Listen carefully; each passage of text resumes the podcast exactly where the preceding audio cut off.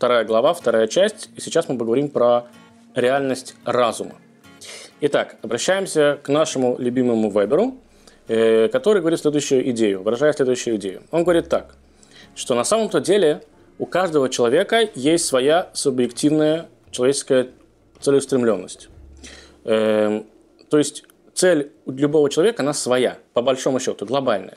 Например, эм, кто-то считает, что украсть 500 тысяч рублей – это много, кто-то считает, что украсть 500 тысяч рублей – это мало, и он это красть не будет. Кто-то будет считать, что красть вообще неправильно, и таких людей, наверное, я надеюсь, в этом мире больше. Эм, но в любом случае у каждого есть своя логика, и каждый считает, что он прав. Теперь, эм, нужно это все свести, на его взгляд, на взгляд Вебера, что все-таки должно быть рационально. Поступки человеческие должны быть рациональны.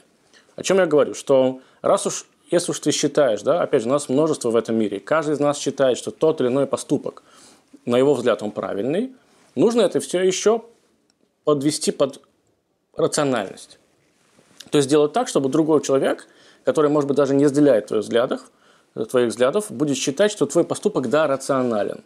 Но у тебя свой взгляд на эти вещи. Как, например, знаете, есть люди, которые зимой ходят в туфлях. Причем не таких, я сейчас не имею в виду там сандали, да, что-то открытая обувь, а просто вот ну, средние такие туфли.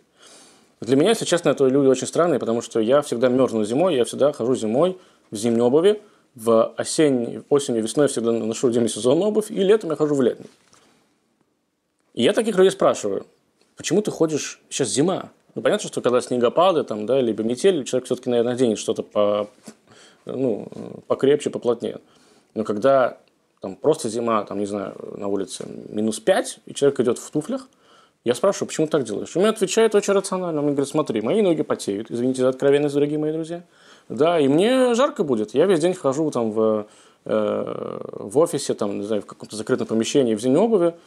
В тот момент, конечно, хочется сразу сказать, возьми сменку, но как бы не все до этого находят, да?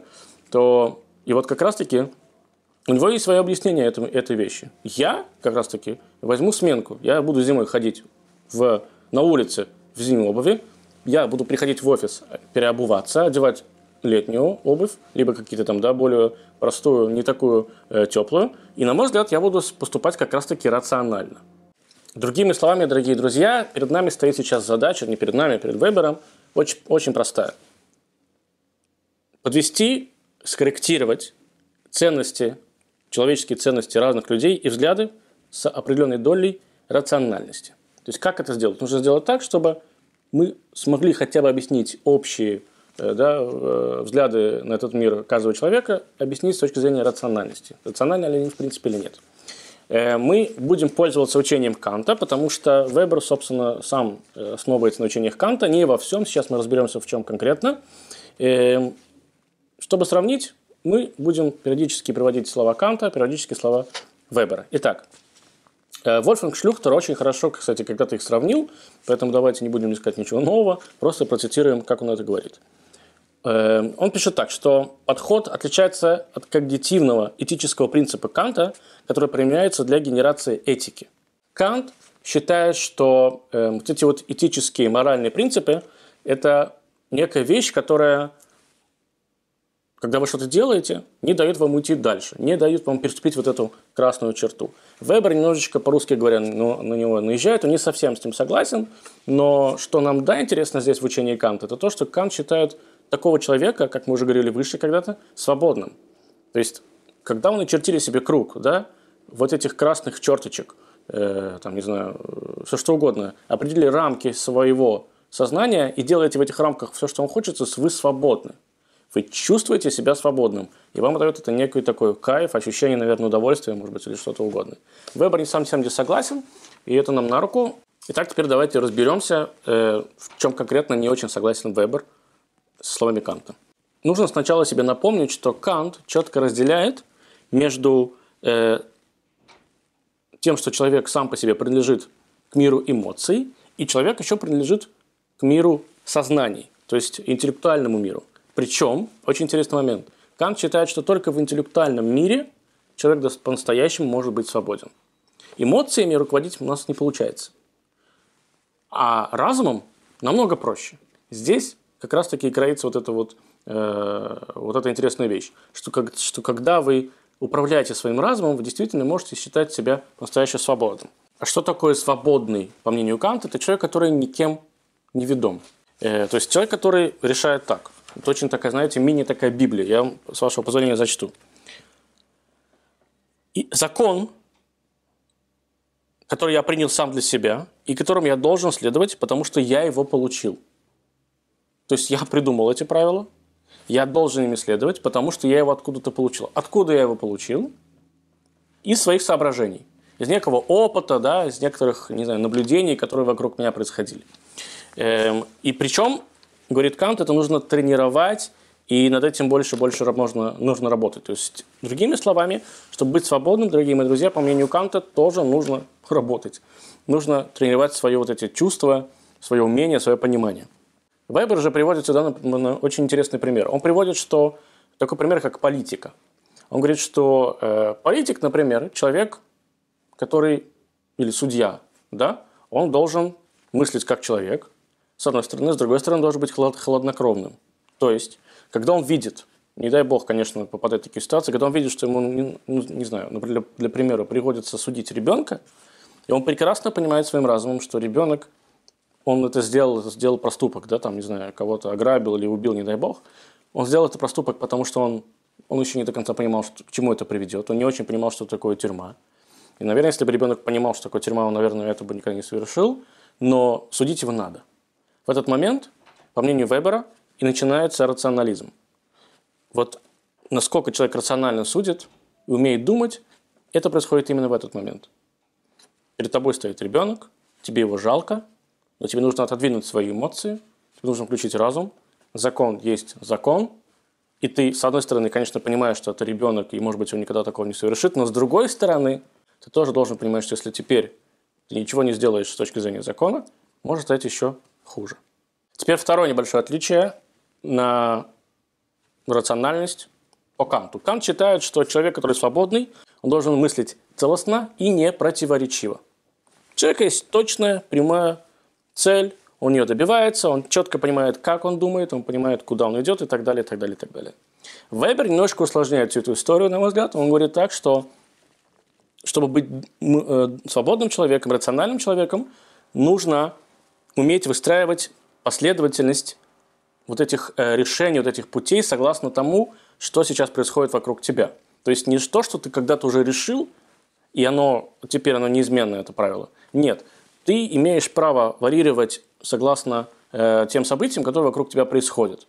И с точки зрения политики, то есть с точки зрения того, где ты живешь, и с точки зрения, э, как ты мыслишь. Ты можешь менять свои мысли, человек с возрастом да, имеет свойство как бы становиться более ну, другим. Там, люди, которые раньше, там, не знаю, сбрасывали носки по дому, теперь они, наоборот, следят за чистотой так, что все считают сумасшедшим. И человек, он меняется. Поэтому и твоя свобода внутренняя, она тоже имеет право на изменение. И третье отличие заключается в том, что Кант очень-очень резок в своих мышлениях, в своих мыслях. Он говорит так, что национальное мышление, оно универсально. Не может быть ничего другого. Как я уже сказал, решили так решили. Все, шаблон, шаблон. Вебер же говорит, нет, шаблонов быть не может. Рациональное мышление обязано реагировать на ту среду, в которой оно находится. Рациональное мышление может позволять себе не согласиться с чем-то не согласиться со своими же мыслями, которые ты думал вчера, не согласиться с людьми, которыми ты общался еще вчера. Рациональное мышление – это мышление, которое имеет свойство изменяться. По Канту же нет. Человек, рациональный человек – это он придумал свои законы, он придумал свои правила, по ним он живет. Вебер так не считает. Он считает, что он дает нам с вами вообще ощущение свободы выбора вообще, в принципе. Дает нам шанс на изменение. Смотрите, как он пишет в одной из своих книг. До какой степени цель оправдывает недопустимые средства? В той мере, в какой возможно допустить нежелательные следствия наряду с окончательными. Нежелательные следствия наряду с окончательными. Пока вы можете себе позволить да, сделать эти поступки, и вы понимаете, что дальше хуже не будет, можно жить. Он продолжает. Насколько управляемы конфликты между несколькими желанными или необходимыми целями? В этом состоит суть выбора или компромисса. Вебер вносит потрясающую идею.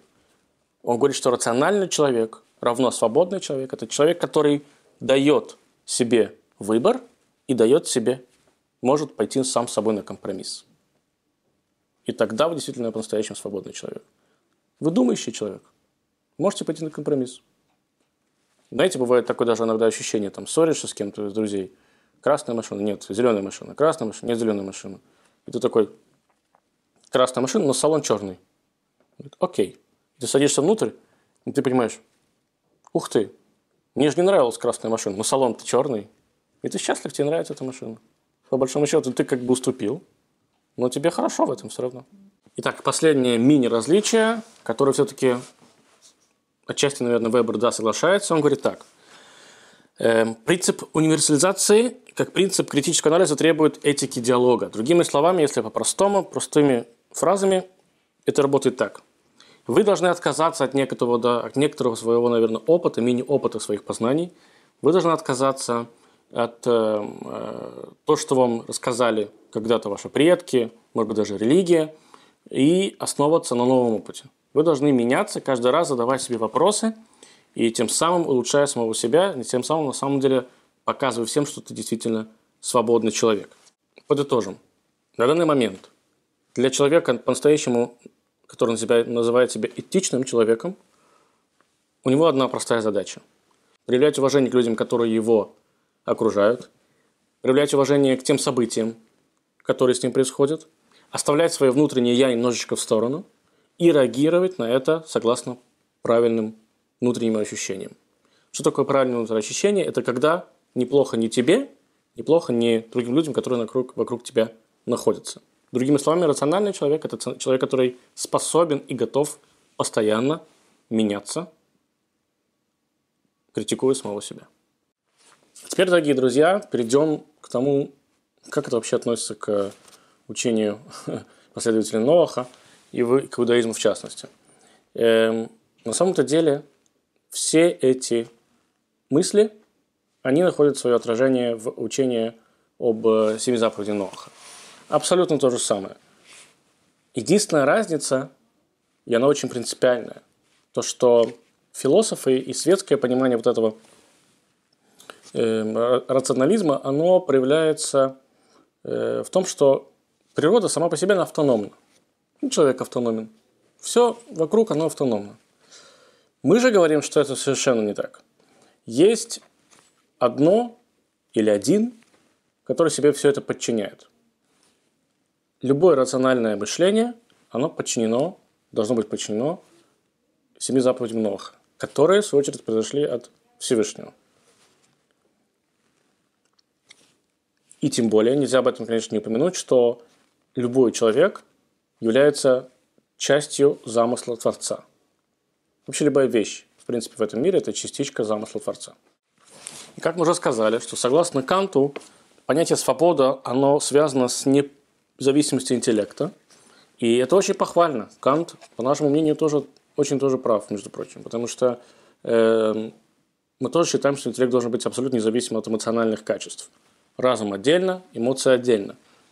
Но разница лишь в том, что откуда-то нужно понимать свою, вот эту, черпать вот этот рационализм.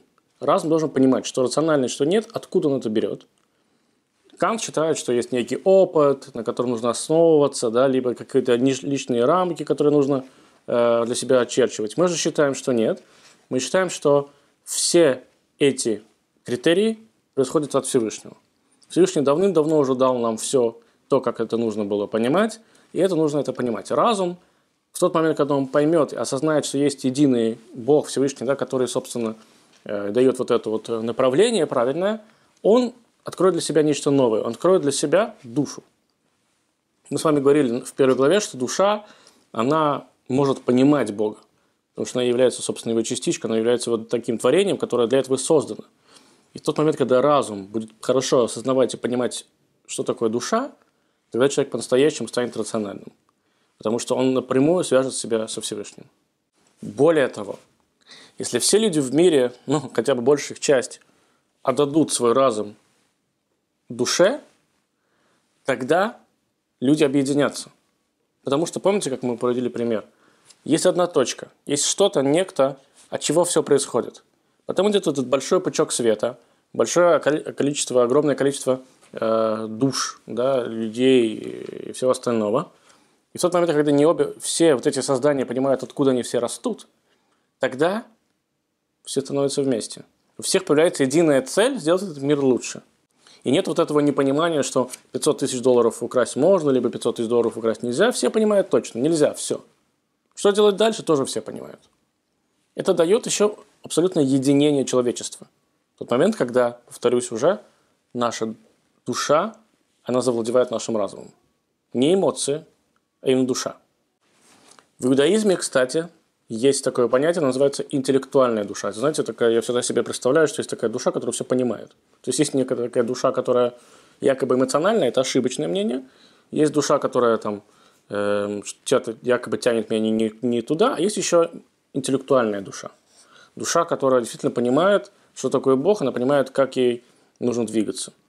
И такая душа, которую мы называем разумной душой, интеллектуальной душой, она, слава Богу, что она у нас есть. Потому что, как говорится по учению отцов, что если бы у нас не было интеллектуальной души, то нам бы пришлось, внимание, если бы божественные повеления не были даны нам, людям, то нам следовало бы учиться скромности у кошки, а запрету воровства у муравьев. Про муравьев это отдельная история, очень интересно, потому что знаете, почему говорят муравьев? Потому что муравьи живут вместе, и там невозможно своровать. Там, типа, один муравей другого не ворует, потому что ты, ну, все следят друг за другом. Поэтому нам бы пришлось выдумывать, смотреть на этот мир, который вокруг нас находится, и учиться у него чему-то вообще, если бы не было божественной мудрости. О чем это говорит? Что если мы, каждый из нас, начнет придумывать свои законы, универсальные законы для каждого из нас, у каждого своя логика, это потрясающая история. Но почему-то, черт возьми, уж простите за мой французский, почему-то, черт возьми, у другого другие моральные ценности. Хорошо, не у другого, у другой группы – есть огромное количество разных групп, почему-то, которые смотрят на эти вещи по-разному. Как это все унифицировать? Через божественную мудрость. Мы все прекрасно понимаем, что воровать нельзя. Мы все прекрасно понимаем, что убивать нельзя. Но почему? Кто-то убивает, кто-то ворует. Все знают, что нельзя. К этому как-то же мы все-таки пришли. Пришли. Помните, откуда это появилось? Вы сами прекрасно знаете ответ. Это универсальная история – универсальная мудрость, которую все поняли, что действительно она, она подходит всем. Что-то в этом есть. Видимо, что-то в этом есть. И все страны в этом мире запрещают убивать людей. Все страны в этом мире запрещают воровать. Все страны в этом мире запрещают извращение. Потому что все понимают, что ничего из этого до добра не доводит. Иными словами, законы Ноаха направлены на очень простую вещь они направлены на то, чтобы мы с вами не были варварами. Варвар – это человек, который иногда думает немножко не, не иначе, как я. Варвар – это человек, который просто опускается до непонятных каких-то низин. Законы Ноаха, они дают нам с вами быть варварами. Плюс, как я уже сказал, они не дают нам быть очень сильно разобщенными. Они позволяют нам быть вместе, позволяют понимать, что, для чего, почему живет мой сосед – мой друг, мой сват, мой брат, мой коллега по бизнесу, все что угодно. Человек, который едет со мной в такси, да кого угодно. Мы все понимаем, что у нас у всех есть одна общая цель. Мы пытаемся в этот мир принести божественные законы. Пытаемся в этот мир сделать его в конце концов лучше. Когда это появилось впервые? Появилось тогда, когда Всевышний даровал евреям и всем народам, евреям 613 заповедей, всего лишь 613 заповедей, и всем остальным народам мира всего лишь 7. Не так уж и много, на самом деле, скажете вы. Но они непростые. Соблюдать их по-настоящему, я думаю, что вы так это знаете, не так уж и просто. Но их всего семь. Ничего нового выдумывать не нужно. Если мы будем все с вами на них полагаться, опираться, то мы по-настоящему будем правильными, конкретными, логичными и разумными людьми.